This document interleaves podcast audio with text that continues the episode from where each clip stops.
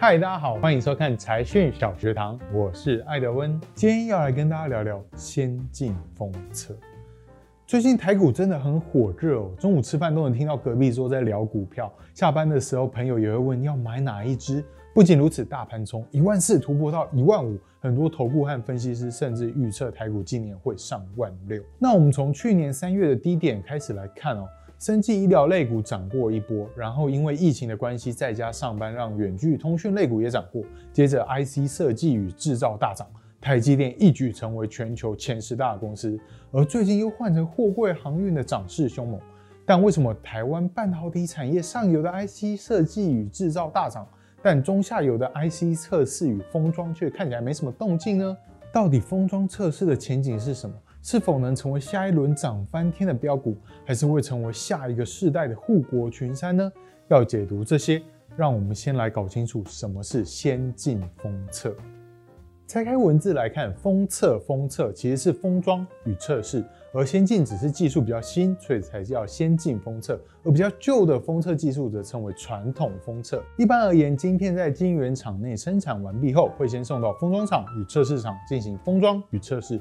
但因为封装与测试有很多步骤会交叉进行，所以封测常常会在同一个工厂处理，这样才能节省成本并提升良率。简单来说，封装就是将晶片用塑胶、陶瓷或金属外壳包装起来，好让晶片在运转的时候不会受到灰尘或外界的影响。而测试就是检测晶片是否故障，封装前会测试一遍，坏的丢掉，好的封装。封装完还会再进行测试哦，确认晶片有没有崩坏。封装技术有很多种，但基本上就是两类封装技术的延伸，也就是打线封装与覆晶封装。单纯用讲比较难理解，我们直接来看图。打线封装因为只能在晶片的周围打出晶线，而且要一根一根打，只适合复杂度比较小、接角数比较少的晶片，比如说电源管理晶片。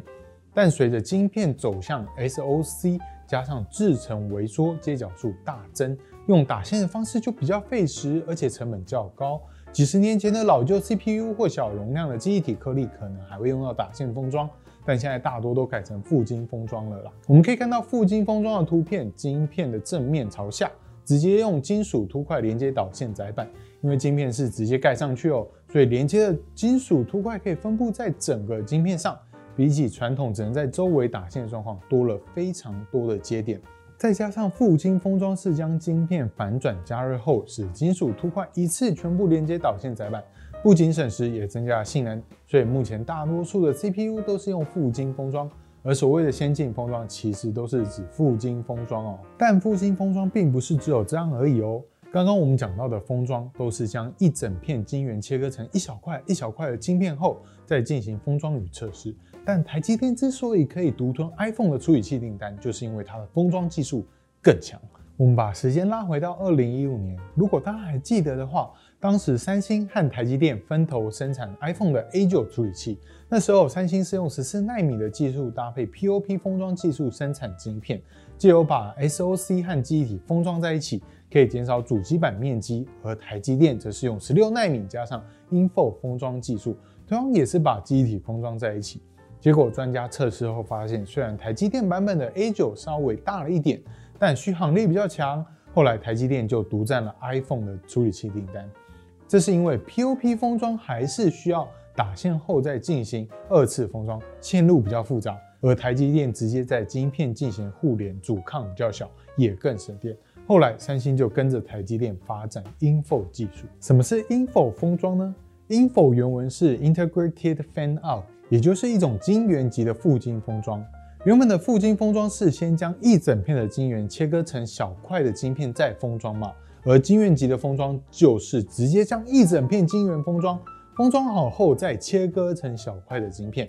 这么一来，封装的速度又更快了，因为是一整片的晶圆一起封装，而且封装后的体积就几乎是原本晶片的大小，所以体积会非常的小，加上省去了传统晶片的走线需求。不止性能较高，也能有效降低晶片的功耗与发热，很适合运用在各种小型的手持电子产品上，像是智慧型手机啦。而为了与台积电对抗，三星过去几年也提出了许多包含像是二点五 D 以及三 D 封装概念的技术，二零二零年，三星更推出了新一代三 D 封装技术 X Cube，能在七纳米的晶片上直接堆叠记忆体，试图在先进封装拉近与台积电的距离。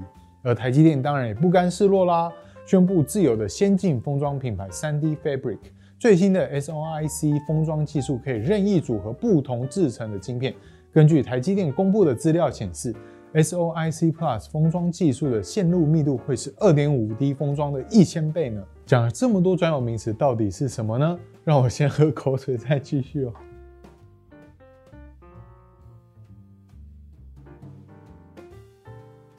好，其实不管是台积电还是三星，都希望能在原有的封装技术上继续突破，也就是从平面拉伸到立体封装。目前比较成熟的立体封装技术是二点五 D 封装。原本我们是将晶片覆盖在导线载板上，透过金属凸块进行连接嘛。但为了让更多的晶片可以堆叠在一起，并缩小体积，所以才有了二点五 D 封装的出现。我们直接来看图片哦。我们把晶片覆盖在细中介板上，因为细中介板上的金属线只有十微米，大概头发十分之一那么细，所以能让处理器、机体或其他晶片一起覆盖在细中介板上。然后细中介板再做钻孔，连接下方的导线载板，最后连接到印刷电路板上。因为它是晶片 chip 放在细中介板上，wafer 再放在导线载板上，substrate 合起来就是 chip on wafer on substrate，简称 CoWoS。但二点五 D 还不够哦，目前最新的封装技术是三 D 先进封装，也就是直接让晶片叠在晶片上面，达成更短的距离。与更小的体积，三星的三 D 先进封装技术称为 X Cube，而台积电则称为 SOIC。但目前因为技术难度很高，只有高频宽的记忆体晶片才能做得到哦。回过头来，为什么产业都一致看好封装测试的前景呢？直接公布答案，因为封测产业的拐点已经出现了。关键在于，当我们的晶片制程从七纳米到五纳米，再到了三纳米，不仅技术越来越难突破，制作的成本也越来越高。因此，为了能让晶片的性能继续提升，同时降低成本，势必要从先进的封测的技术进行突破。最重要的指标之一，就是连晶片制造龙头台积电自己都说，未来封装业务的业绩成长将会超过台积电整体的成长。可见封装对于未来产业发展的重要性。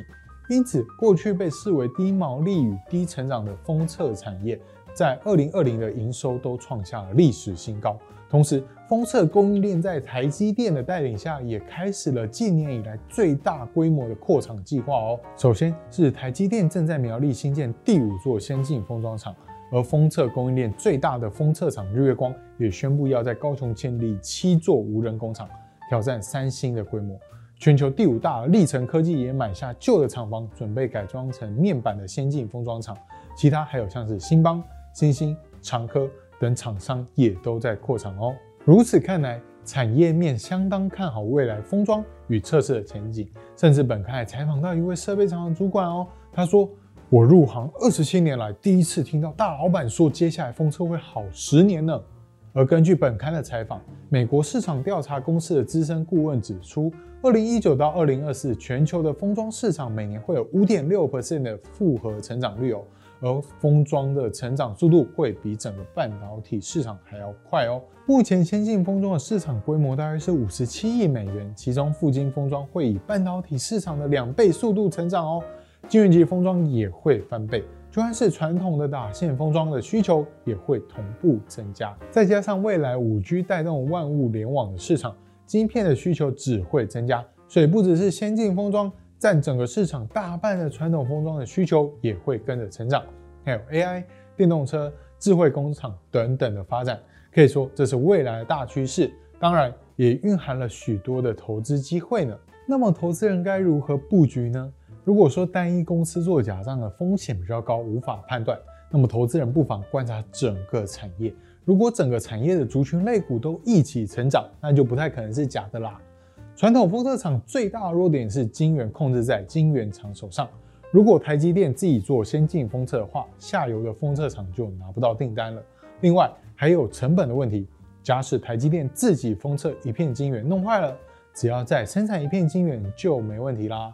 但如果是封测厂弄坏的话，就要花好几美元再买一片晶圆来赔。因此，全球最大的封测厂日月光便提早布局高阶封测，加速了新建智慧工厂的脚步，好因应上游晶圆厂台积电与三星跨足封测领域的竞争。